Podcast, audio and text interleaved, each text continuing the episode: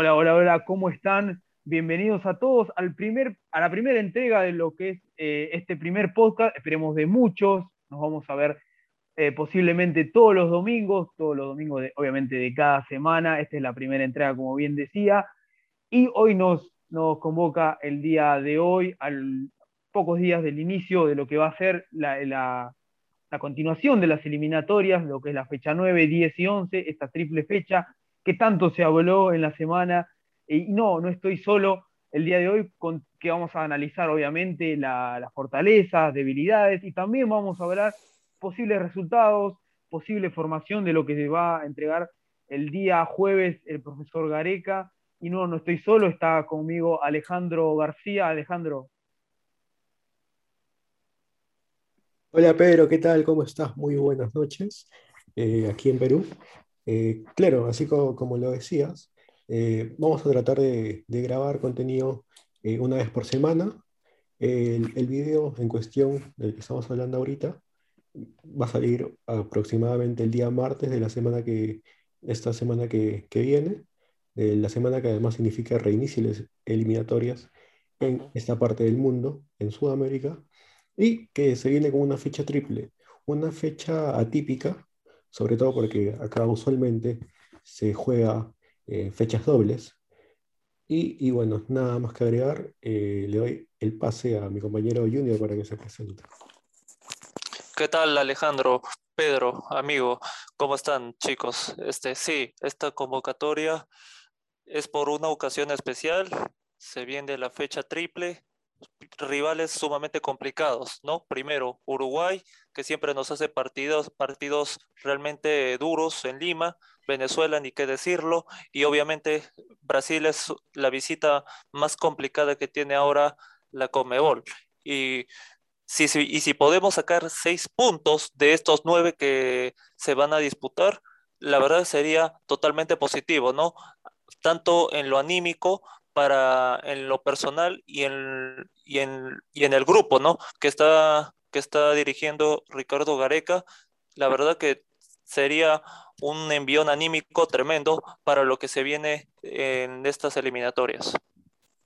Perfecto, sí, es verdad, tenés razón en ese sentido. Y también, como decía Alejandro, eh, no es, es atípico esta fecha porque justamente se juega una fecha triple, eh, en la historia, si vamos a los datos estadísticos, nunca se había jugado fechas triples, si no me equivoco y no me falla la información. Siempre estamos acostumbrados ya a ver solamente doble fecha y en este caso vamos a tener doble, porque no solamente va a haber ahora en septiembre, en octubre también, pero vamos a adentrarnos ya en lo que se viene, a los que nos compete el día de hoy, que va a ser el próximo partido eh, contra Uruguay. Eh, Alejandro, ¿vos cómo, cómo, lo ves al partido que viene? ya algunas bajas ya confirmadas, la de Cavani, que fue desconvocado, lo, la baja de Coates y la de Suárez por lesión. No solo eso, en Perú también, eh, Luis Advíncula eh, posiblemente sea la baja, ya Silvar Lora es el nuevo convocado por la selección de Ricardo Gareca, no sé cómo lo ves al próximo partido. Bueno, bueno, sí, un partido, este, yo, yo diría la verdad, esto sumado también a lo que este, pasó en las últimas semanas con, con la Liga y la Premier League, que han retenido a sus jugadores, o bueno, la mayoría, porque hay jugadores que se han revelado y han decidido viajar a pesar de eso a Sudamérica para jugar con su país de origen. Este, yo creo que es algo que nos va a beneficiar, sobre todo porque Uruguay está perdiendo sus delanteros principales, ¿no? como lo son Edison Cavani del Manchester United y Luis Suárez, el hombre del Atlético de Madrid. Es cierto que nosotros perdemos a de Víncula, eh, a nuestro lateral derecho, pero, pero bueno, yo creo que Gilman Lora el hombre del Sporting Cristal puede sustituirlo de manera notable para, eh, este, para que no se sienta tanto la ausencia del, jugador de Boca Juniors. Ahora, yo, yo les quería preguntar a ustedes, ¿cómo es que debería alinear la selección peruana para los tres choques? Primero, para el choque con Uruguay, el, que se va a llevar a cabo el día jueves de esta semana, concretamente el 2 de, el 2 de septiembre a las 8 de la noche en el Estadio Nacional de Lima. ¿Cuál es su alineación para este partido, Pedro?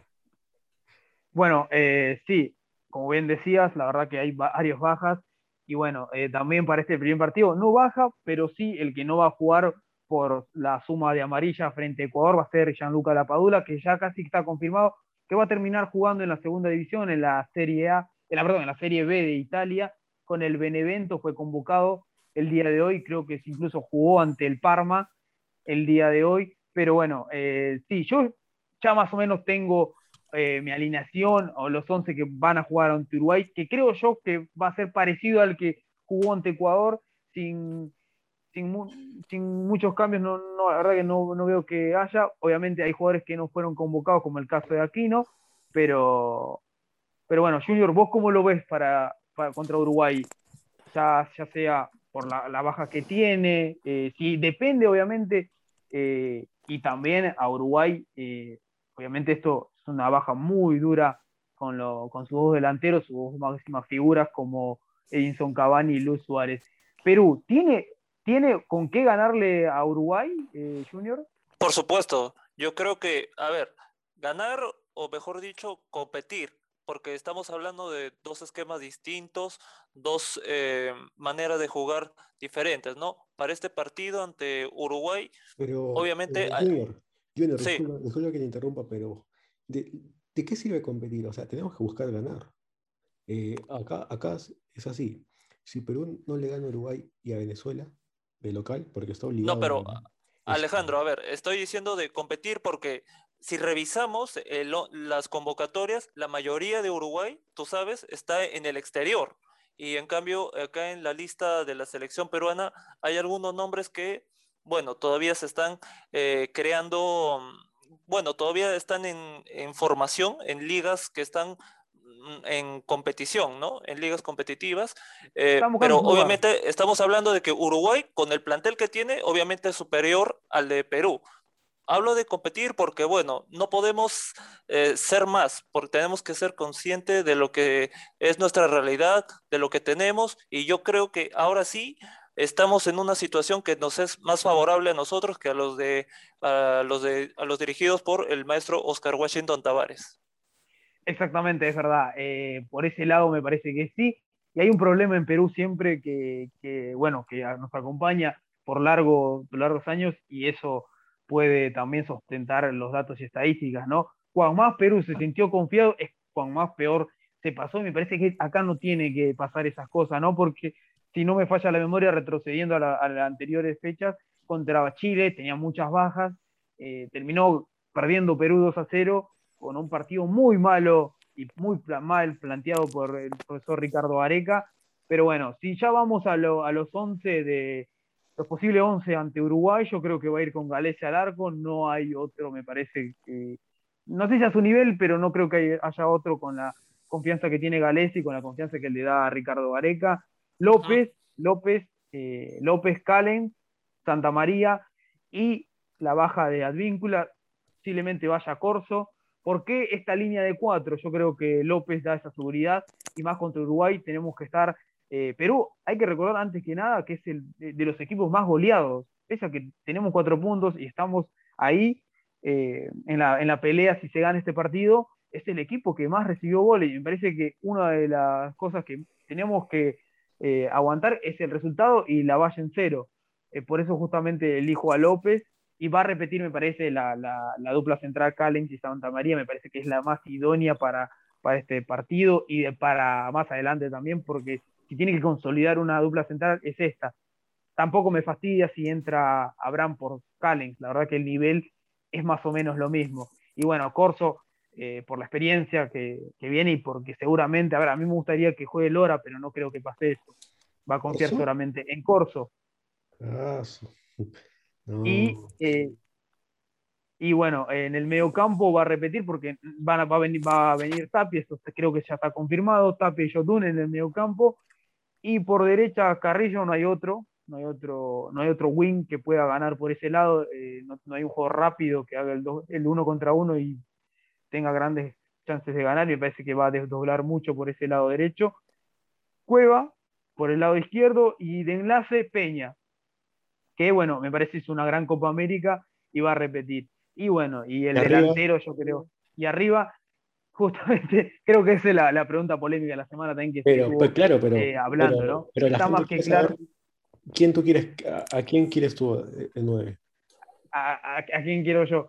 Eh, yo creo que va a ir Pablo Guerrero y también me gustaría que vaya Pablo Guerrero porque, bueno, no creo que no hay otro ahora, en este momento, ya hablando con los convocados, porque hablar de otros nombres me parece irse por las ramas. ¿por, qué, ¿por, qué, no Raúl Ruiz Díaz que, que la rompe en la mayor Soccer? ¿Por qué no? Porque no es lo, no es lo mismo, eh, justamente estábamos hablando en la antesala del tema de la defensa de Uruguay, no es lo mismo Pablo Guerrero que Raúl Ruiz Díaz, ¿por qué? Porque Pablo Guerrero te da otras cosas, pese a que ahora no está ni al 70%, si no me equivoco, no está bien, la verdad, físicamente, va a llegar con, casi con las justas. Eh, Raúl Ruiz no te da ni el pelotazo largo que ya sea Lance en López o Corso que estén o Yotun, no te da eso. Me parece que eh, cuando, entre comillas, funciona Raúl Ruiz capaz sea con un delantero acompañado, que posiblemente si Perú, Dios no quiera, un resultado adverso en el partido, seguramente vaya a jugar con dos delanteros. Eh, y este seguramente va a ser Raúl Ruiz pero bueno, yo creo que Pablo Guerrero va, a terminar jugando. No creo que Pablo Guerrero esté por debajo de Raúl Ruiz por más que esté al 60 o 70%. Sí, Alejandro, ¿tú Este, bueno, a mí sí me, convence lo que está diciendo. Bueno, ahora yo voy a dar mi 11 contra Uruguay el día jueves en la noche, en el sello nacional. Pedro Gales en el arco, el hombre de los Orlando City, que bueno, no viene con mucha actividad, recién este, volvió a jugar en el, choque de las All Stars entre la Major League Soccer y la Liga MX la semana pasada. Y bueno, ese fin de semana jugó con el cuadro de Violeta de Orlando también, de titular. El de este, lateral derecho, eh, bueno, yo creo personalmente que, debería ir ahí este, eh, Gilman Lora, el jugador del Sporting Cristal, que sí es cierto, no, no tenía, este, desde que volvió con de la selección peruana en la Copa América, este, el Sporting Cristal no tuvo tantas buenas actuaciones como sí les había tenido la primera mitad del año, pero yo creo que, que puede, hacerlo, puede hacerlo bien. De ahí en la defensa optaría yo por Luis Abraham, el hombre de Granada de España, y Alexander Callens. Y por el no, te gusta Santa María, no, no, no te la juegas. No, no, no, no, me gusta. Y, bueno, yo prefiero a Cales, la verdad. Lo, hizo mejor. Eh, no, bueno, Alejandro, perdón. está mejor. Sí, eh, lo, bueno, los dos son, los dos son eh, izquierdos. O sea, vas a jugar sin un central derecho. Ajá, sí. ¿Por qué? Ah, perfecto. Porque la verdad que no, no claro, no se, no se termina de, de, combinar. Generalmente se tiene que jugar con un derecho y un izquierdo. No necesariamente hay jugadores que juegan con, dos izquierdos, o dos derechos, porque bueno, Santa María justamente es izquierdo, pero juega por derecha, así lo hacen el Atlas, por eso te comentaba. Bueno, sí, es cierto, es algo que, hay que tener en cuenta también, pero, pero bueno, este, sigamos. Por el lado izquierdo, yo optaría por Marcos López, el hombre de San, José Airways de la Major League Soccer, y en la volante este, estaría Yoshimar Yotun de Cruz Azul, compartiendo el medio campo con Renato Tapia. Más adelante, Sergio Peña. El mío es un 4-3-3, por si acaso. Y eh, eh, de, extremo derecho a André Carrillo, de extremo izquierdo a Cristian Cueva. Y de delantero, es ¿A quién? Pablo Guerrero, no, no hay otro. Para mí, no hay otro. Sin dudar, sin dudar. No hay otro. Pues. A, bueno. a, no, lo pondría ni, ni de suplente, la verdad. Más contundente no puede ser. Es lo que, lo, que, lo que pensamos, creo, la mayoría. Junior, para vos, Uruguay. Así es, ya, ya, ya estaba empezando a razonar algún once, pero eh, esto es este, lo que yo estoy planeando, ¿no? Si fuera Gareca. A ver, en el arco, Pedro Galese es inamovible, eso sí, está confirmado. Defensa, a ver, mm, yo me la voy a jugar esta vez por Aldo Corso en, en la derecha. Después, en, el, en, en, la pareja de centrales, Anderson Santamaría y Alexander Kallets. Ahí sí, esa es este, mi dupla central. Mientras que pongo a Marcos López en la otra banda, eso sí.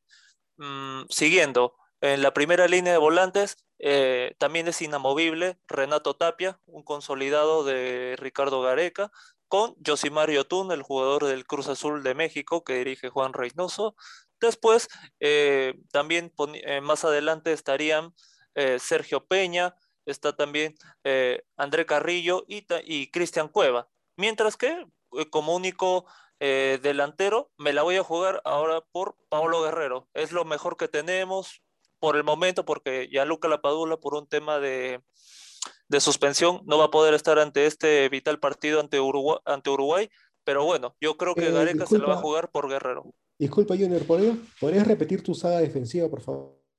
Sí, sí, sí, no hay problema. Eh, dije que voy a jugármela por Anderson Santamaría y Alexander Callens. Ah, perfecto. Claro, haciéndole caso a, lo que mencionaba Pedro. Lo de, coincidimos, coincidimos, Ahí en, estamos, la, en, la, saga central. Y hay un nombre que ninguno creo que no lo, no lo nombramos, creo ni, ni creo que va a ser el primer cambio, en mi opinión. Raciel García. Y Gabriel Costa también para mí. ¿eh? Gabriel Costa también es otro pero yo creo que Raciel García está un pasito adelante por el tema que jugó ya hace poco con la Copa América y tuvo continuidad. Eh, la verdad que es muy intermitente en la Liga Nacional, en la Liga Betson, no está teniendo de las mejores temporadas Raciel, pero bueno, eh, para ustedes, si hay un cambio, el primer cambio de, contra Uruguay, ¿Raciel García o Gabriel Costa? Yo me lo juego por Costa, yo sí. Gabriel Costa creo que tiene ese dribbling, esa dinámica que a veces este, a los jugadores uruguayos, principalmente a la defensa, es, es su talón de Aquiles, ¿no? La movilidad, el toque peruano. Alejandro. Uh, te la juegas por un uruguayo, Me la juego por un peruano, por Gabriel Costa. Bueno, sí, como mencionas, tiene buen regate el jugador de Colo Colo. Sin embargo, yo ahí sí este, optaría por Raciel García. Este, claro, Rafael García entraría ya sea por Cueva o por eh, Sergio Peña, a quien incluye en mi once titular. Bueno. Totalmente, totalmente, es verdad, me parece que esa va a ser la primera variante. Generalmente la primera variante es Peña por Raciel y, Cueva termina jugando de enlace y Raciel se termina eh, recostando por el lado izquierdo y se, se comienzan a complementar muy bien con Jotun, con Cueva en este caso de enlace. Y la verdad que sí, me gustó mucho lo que se vio de, de Raciel García, pero bueno, ya yendo, sí. Eh, ahora lo que yo quería pasar era a analizar las fortalezas y debilidades de, la selección charrúa. ¿Cuáles creen que son las principales eh, fortalezas, y debilidades del 11 de los convocados? Bueno, ah, voy a... Ah, me refiero al plantel actual, porque claro, porque incluyendo a ah. Cabañas y a Suárez es otra cosa, ¿no? Hay un plus. No, obviamente, obviamente. Yo creo que con estas bajas eh, cambia mucho, pero yo creo que la, principal eh, fortaleza de, Uruguay está en el mediocampo. Tiene muy buenos mediocampistas y ahora no puedo decir que tiene buena delantera porque, a ver, tiene al jugador de Rodríguez, al jugador de Cruz Azul, justamente que, que, eh, que comparte equipo con, con Yotun. Pero el cabecita Rodríguez. Exacto, el cabecita Rodríguez. Eh, tiene a Torres en el mediocampo, a De la Cruz en el mediocampo, a Nández, Vecino, Valverde, eh, a Viña, exjugador de, del Palmeiras. Eh, la verdad que yo creo que la fortaleza está en el mediocampo. Es un Uruguay generalmente es un, equipo de mucha lucha, como siempre lo conocen, de la, la garra charrúa, ¿no? Es un equipo combativo, guerrero. Combativo, exactamente, combativo. Yo creo que esa es la principal eh, fortaleza de Uruguay que hay que ganarle en el mediocampo, ¿no? La segunda, la pelota dividida, la segunda pelota, eh, ahí va a estar también, creo yo, la clave. Y la debilidad de, Uruguay, yo creo que va a estar en la defensa. En, la Copa América fueron de la, parte más floja de Uruguay, la parte defensiva. Un Godín que ya, eh, ya pasa los, los 35 años, Jiménez todavía es joven, tiene 26, Cáceres 34, es una saga defensiva, obviamente mucha experiencia, jugaron ya tres mundiales, 2010, 2014 y 2018, y bueno, el año pasa para todos, creo yo.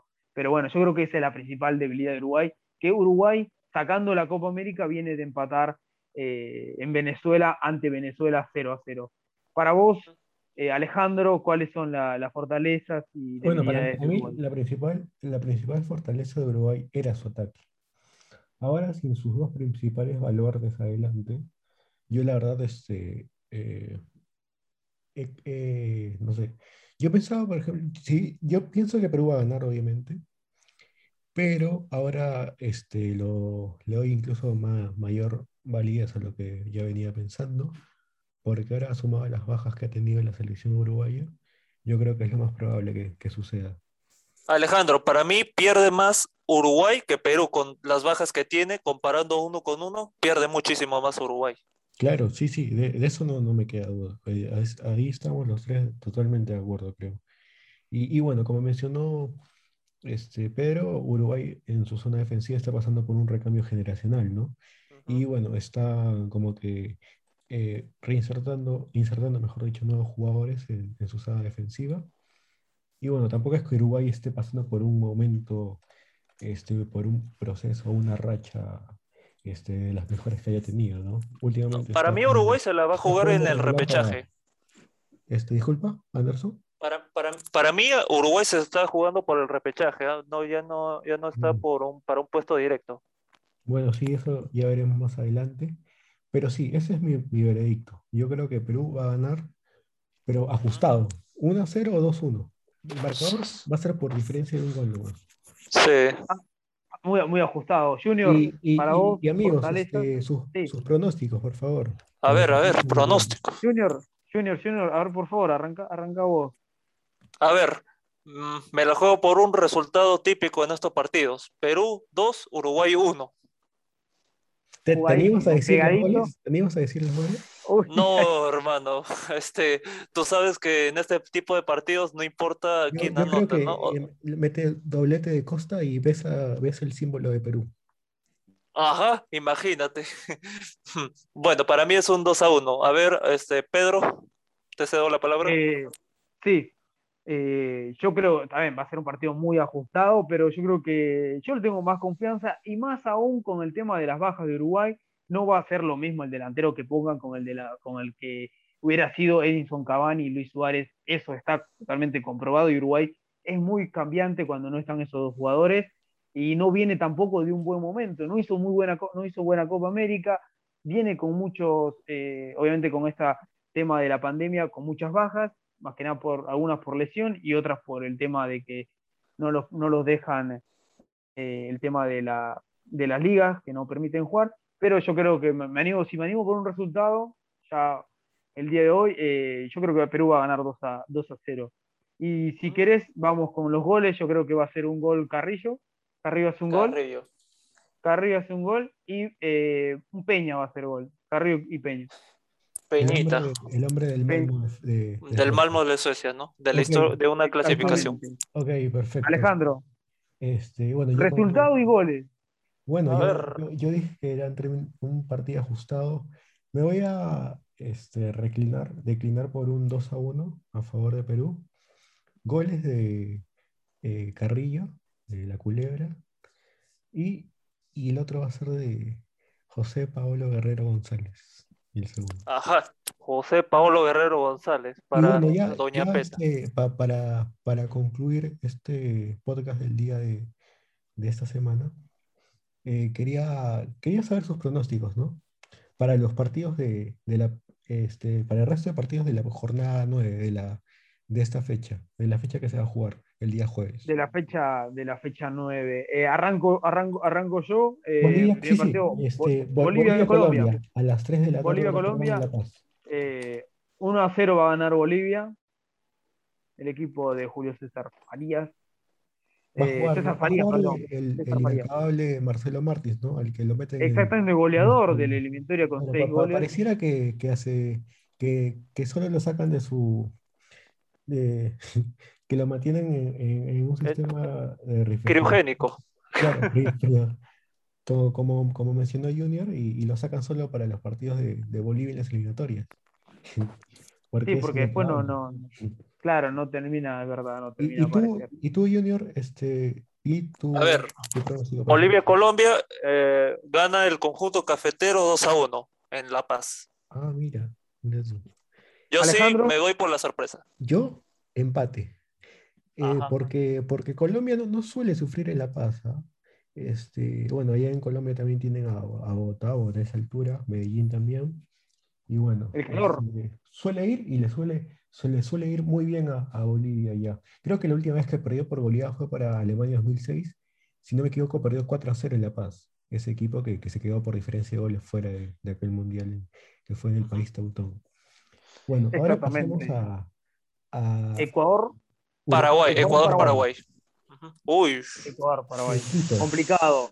Quito. En, el estadio Casablanca seguramente se va a terminar jugando ante Paraguay, como viene haciendo el equipo de Alfaro. Gustavo Alfaro, el técnico argentino. exactamente, que vi- viene de una Copa América quedar eliminados en cuarto, no haber jugado muy buena, la verdad no fue el de las mejores versiones de Ecuador. Últimamente en las Copas Américas íbamos revisando. Pero Ecuador este, en Copa América este, no existe, le va mal. la le va verdad que mal. sí.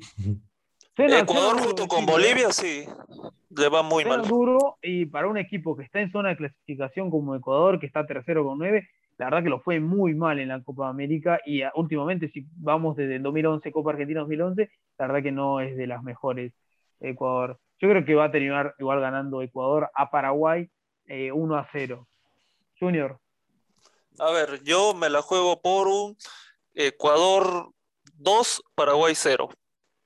Tú sabes que Paraguay también este, le afecta mucho la altura, ¿eh? eso sí. Paraguay es uno, Sí. junto con Uruguay, son de los que más le afecta la altura. Yo, yo creo que no mencionaba un dato importante, que es que Paraguay es uno de los mejores visitantes de las eliminatorias. Así que yo me voy por un empate, un 2 a 2. empate, Vamos empate en el, en el, en el Casablanca. Sí, El próximo va a ser Venezuela. Rodrigo sí. Paz Delgado de Quito. Ahora, este, Venezuela-Argentina, a las 7 de, la tarde hora peruana, se va a jugar en el estadio Polideportivo de Pueblo Nuevo. Exactamente, en el estadio polideportivo, sí. Eh. Venezuela ¿Qué que hace poco? Venezuela que se quedó sin técnico. Sin Peseiro, sin Claro. el portugués Peseiro, que no lo habían pagado Peseiro. hace dos Eh, meses. bueno, pa- para mí, golea Argentina, 3 a 0. Sí. Junior, Eh, Argentina 2, Venezuela 0. para mí, eh, Argentina 2, Venezuela, Venezuela supongo 1. Último Ah. partido que se enfrentaron en Venezuela fue 2 a 2 y con el equipo argentino completo y aún así Venezuela terminó, comenzó ganando 2 a 0 y terminó eh, empatándolo en la última Argentina, casi de casualidad termina empatándole, obviamente Perú, otra selección. Exactamente, eh, los dos, Perú perdía 2 a 0 en Lima, le empató y allá también. En Venezuela perdía 2 a 0 y terminó empatándolo. Y bueno, ya dimos el resultado de Perú-Uruguay. El y último, para terminar, Chile, sí, Chile-Brasil, en Santiago, en el Estadio Nacional. ¿Estará ahí Julio Bascuñán? No, Me el pregunto. en, el Estadio Mo- Monumental. Monumental. En el estadio de la. Católica, ¿no? O el Colo-Colo. El Colo-Colo. Estadio Colo-Colo. El Sí, sí. Colo-Colo, justamente donde juega eh, Costa, Gabriel Costa. Gabriel A ver, Costa. Junior, empeza- empezamos. Empezamos con Brasil. vos, Chile, Brasil. Brasil 3, Chile 0. Contundente. Contundente. Súper contundente, hermano, súper. Alejandro. Empate.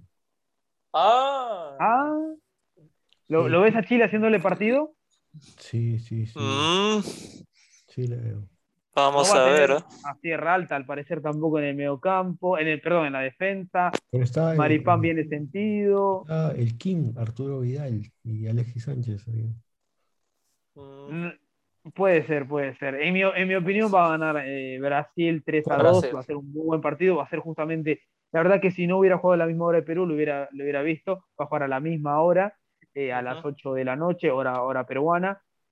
Eh, así que bueno, estas fueron la- las conclusiones, ¿no? De lo que, lo que son las fortalezas, debilidades, resultados, de lo que nos, nos parece, lo que va, va a pasar analizando eh, a través de estadísticas, datos, de lo que se, se vino hasta ahora, hasta la fecha 8, la fecha 8 Pe- jugadas. Pedro, La que se viene se va a jugar la fecha 9, sí, Junior.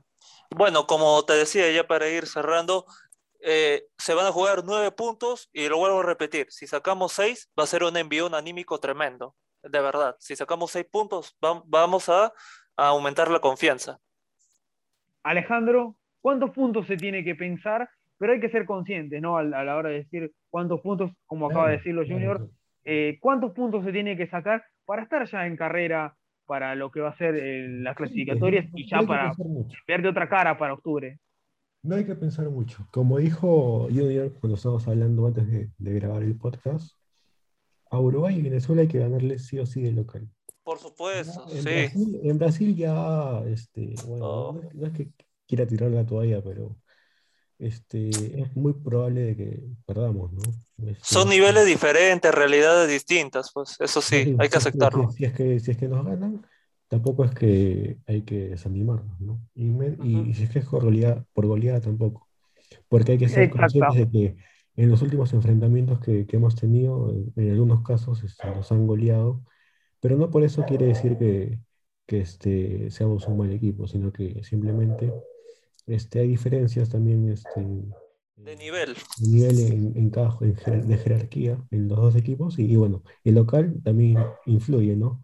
Brasil no sé si jugará con público esta vez, eh, como hizo la Copa América en la final contra Argentina, pero yo creo que se va a hacer con el, con el triunfo. Ojalá igual Perú compita un buen partido, ¿no? Pero, pero bueno, son 6 de 9 para mí.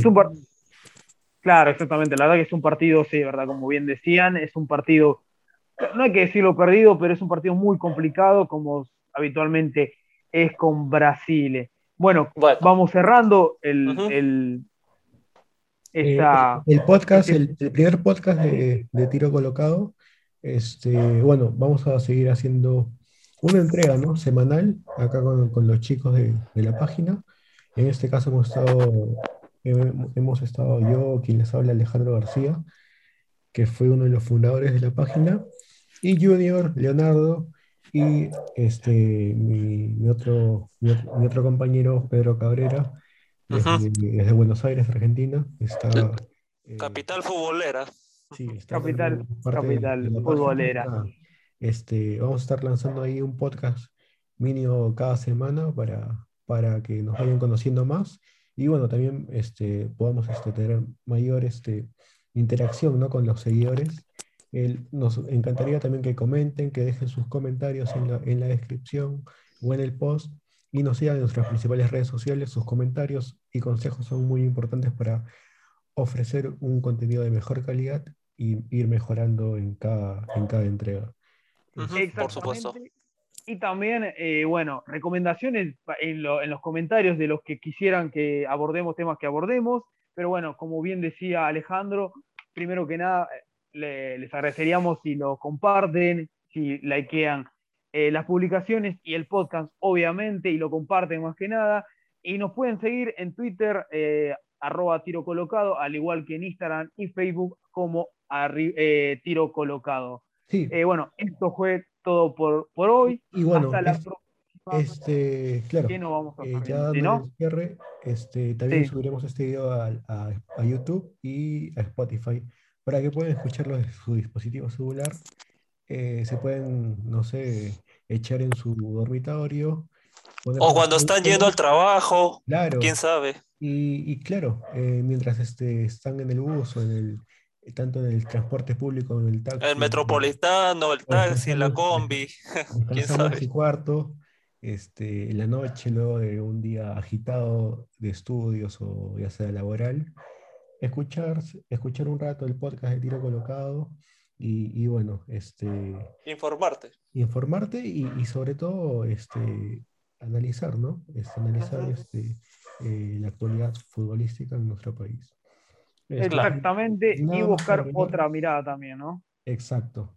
Eh, cualquier consejo que, nos quieran dar, déjenlo en los comentarios para un nuevo tema del futuro y poder tocarlo acá con nuestros compañeros. Y nada más, eso sería todo. Yo me despido, que tengan muy buenas noches, buenos días o buenas tardes donde quieran que estén. Y chau chau, nos vemos